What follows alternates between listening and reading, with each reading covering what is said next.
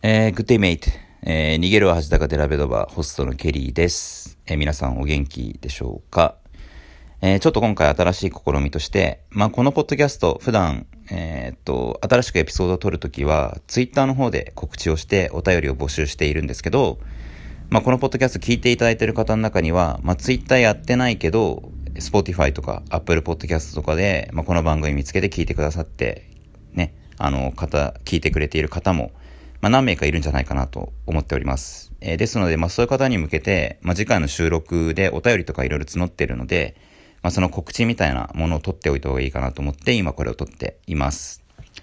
で、次回のエピソードなんですけど、まあ、ちょっと前回からね、随分間空いちゃったんですけど、5月11日水曜日、まあ、もう明日ですね、の夜に、えー、収録予定になっています。で、今回はゲストに、えー、バスケ雑誌ダブドリ編集長、そして、えー、YouTube チャンネルバスケットボールダイナーでも、えー、ホストとして活躍されている大柴総平さんをお呼びしたいと思っております。イェーイ。えー、でですね、えー、大柴さんを呼んで、まあどういうことをやるかなんですけど、えー、まず一つは、えー、真剣デミというコーナーがこの番組あります。これは何かっていうと、まあゲストの方、まあいろいろね、お仕事柄とかで、えー、まあいろんな特技とか、特殊能力とかがある方がね、多彩な方がいろいろいらっしゃいますので、まあそういう方に、うんといろいろね、その特技について話を伺って、まあ僕とか皆さんとか、まあ今後の生活、今後の人生に、まあいろいろ参考になる話を聞いていきたい。まあそういうのが真剣デミになっております。で、今回は、まあそのバスケ雑誌ダブドリを立ち上げたという大柴さんに、バスケ雑誌の作り方というテーマで話を聞いていきたいと思います。まあバスケ雑誌を作ると一言言っても、一体どういうスケジューリングでえっ、ー、と、どういう過程を踏んで一冊の本を作り上げるところまで至ってるのか。まあ、あとはそのバスケ雑誌っていう特性において、まあ、他の雑誌とどういう部分で、あの、苦労があるかとか、まあ、どういう部分を工夫しているかとか。まあ、あとダブドリは結構ね、あの、他と、まあ、ちょっと一線を画したような雑誌になっていますので、どういう部分でね、差別化を図っているのか、まあそういったことをいろいろ話聞けたらなと思っています。えー、ですので、まあ、そのダブドリの制作過程とか、まあ、あとは、えっ、と、まあ、大柴さん自身にいろいろ質問ある方は、ぜひ、えー、お便りいただけたらなと思っております。はい。それがまず一つですね。で、もう一つ、えー、この番組は基本的に、えー、選手ファンの方をお呼びして、まあ、推し選手のロールプレイヤーの、えー、まあ、ロールプレイヤーでもスター選手でも別に構わないんですけど、まあ、とにかく一人の選手について、2時間とか、そのぐらいのまとまった時間を使って、まあ、ひたすら、えー、ゲストの方と語り合うっていう、まあ、そういう番組になっています。えー、なんですけれども、まあ、大柴さんは、えー、現在はその、まあ、ずっとね、えっ、と、メンフィス・グリズリーズの大ファンであられるんですけれども、まあ、特段その現役選手で推し選手がいらっしゃらないと、えいうことですので、まあ、今回はちょっと変則的に、え逃げるは恥だが誰ベドバということで、まあ、みんなで大柴さんの推し選手になれそうな選手っていうのを考えていこうという、まあ、ちょっとそういう押し付けがましいコーナーをやっていこうかなと思います。えー、で、まあ、皆さんにはね、えー、ぜひ私が、えー、大柴さんの推しにおすすめできる現役 NBA 選手を、まあ、お便りで送っていただきたいと思います。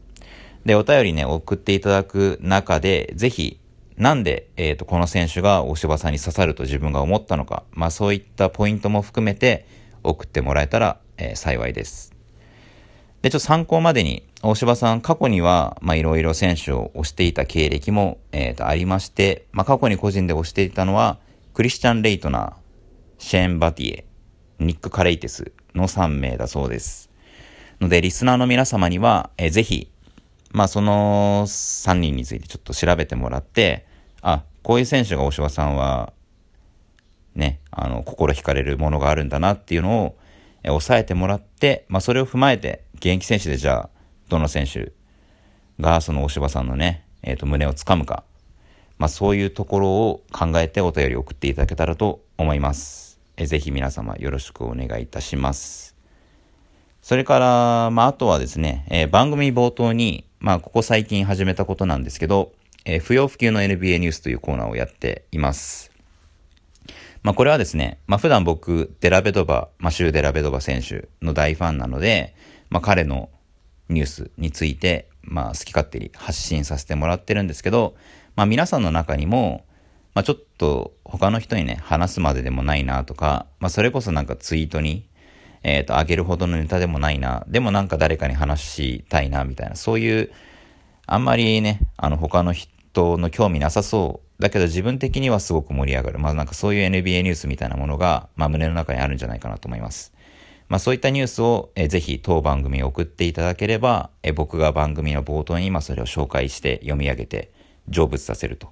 いうことをいたしますので、まあぜひ、えー、そういうなんかニュースが、小さな NBA ニュースがある方は当番組までお便り送っていただけたらと思います。えー、でもちろんね、大柴さんの、えー、に関する普通オタ、で、僕に関する普通オタ、デラベドバに関する普通オタ、あとはオーストラリアのあの選手に関するニュースとかも、まあ、一応発信してますので、まあ、そういったことに関する普通歌、まあ、いろいろお待ちしておりますので、まあ、何かあればぜひメールを送っていただけたらと思います。えー、ツイッターの方はですね、まあ、やられてない方も、まあ、これを機に始めるみたいな方もいるかもしれませんので、えっ、ー、と、ツイッターは僕の ID が、アット、えー、KUROEMONBA っていう ID でいや、なんでこれにしたんだって感じですけど、まあそういう ID でやってます。これはですね、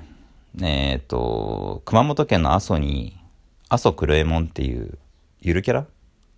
なんか JR のキャラクターだったと思うんですけど、なんか阿蘇ボーイっていう特急があって、まあそれの特急のキャラクターで、まあ、ただの可愛い黒い犬がいるんですけど、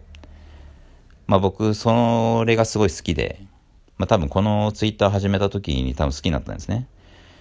えー、なので、そのクロエモンから ID 取ってます。で、それに、えー、もう一つ好きな NBA をくっつけて、えー、クロエモン、クレモ、クロエモンバみたいな、なんかそういう ID になってます。まあどうでもいいんですけど、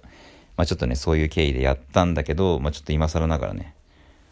変な ID だなと思って変えたいと思ってますけど、ちょっと今に至ってます。というわけで皆さんね、ぜひ、阿蘇クロエモンもよろしくお願いします。すごい可愛いですよ。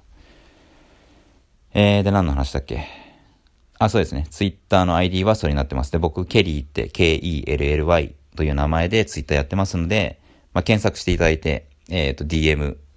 送っていただけたら、えっ、と、お便り拾えると思います。あとは Gmail ですね。Gmail もアドレスがあって、えー、こちらは、えー、逃げどば at gmail.com、ni、えー、ごめんなさい、nigedova at gmail.com。こちらが gmail のメールアドレスになっています。はい。えー、逃げドバのドバは、まあ、デラベドバのドバなので、DOVA になっています。ここだけちょっとお間違えないようによろしくお願いいたします。というわけで、ちょっとこれを取ってね、一体何通来るのかっていう感じなんですけど、ちょっとまだまだね、お便り来てないので、まあ、ぜひ、お便りいただけたらなと思って、これ取っていますので、まあ、ちょっとね、一歩踏み出せない方も、ぜひ、これを聞いて送ってくれたらとても嬉しいです。えー、というわけで、えー、それではちょっと明日の収録に向けていろいろ準備頑張っていただき、あいきたいと思いますので、また引き続き皆さんよろしくお願いします。えー、それでは、えー、See you mate、えー、バイバイ。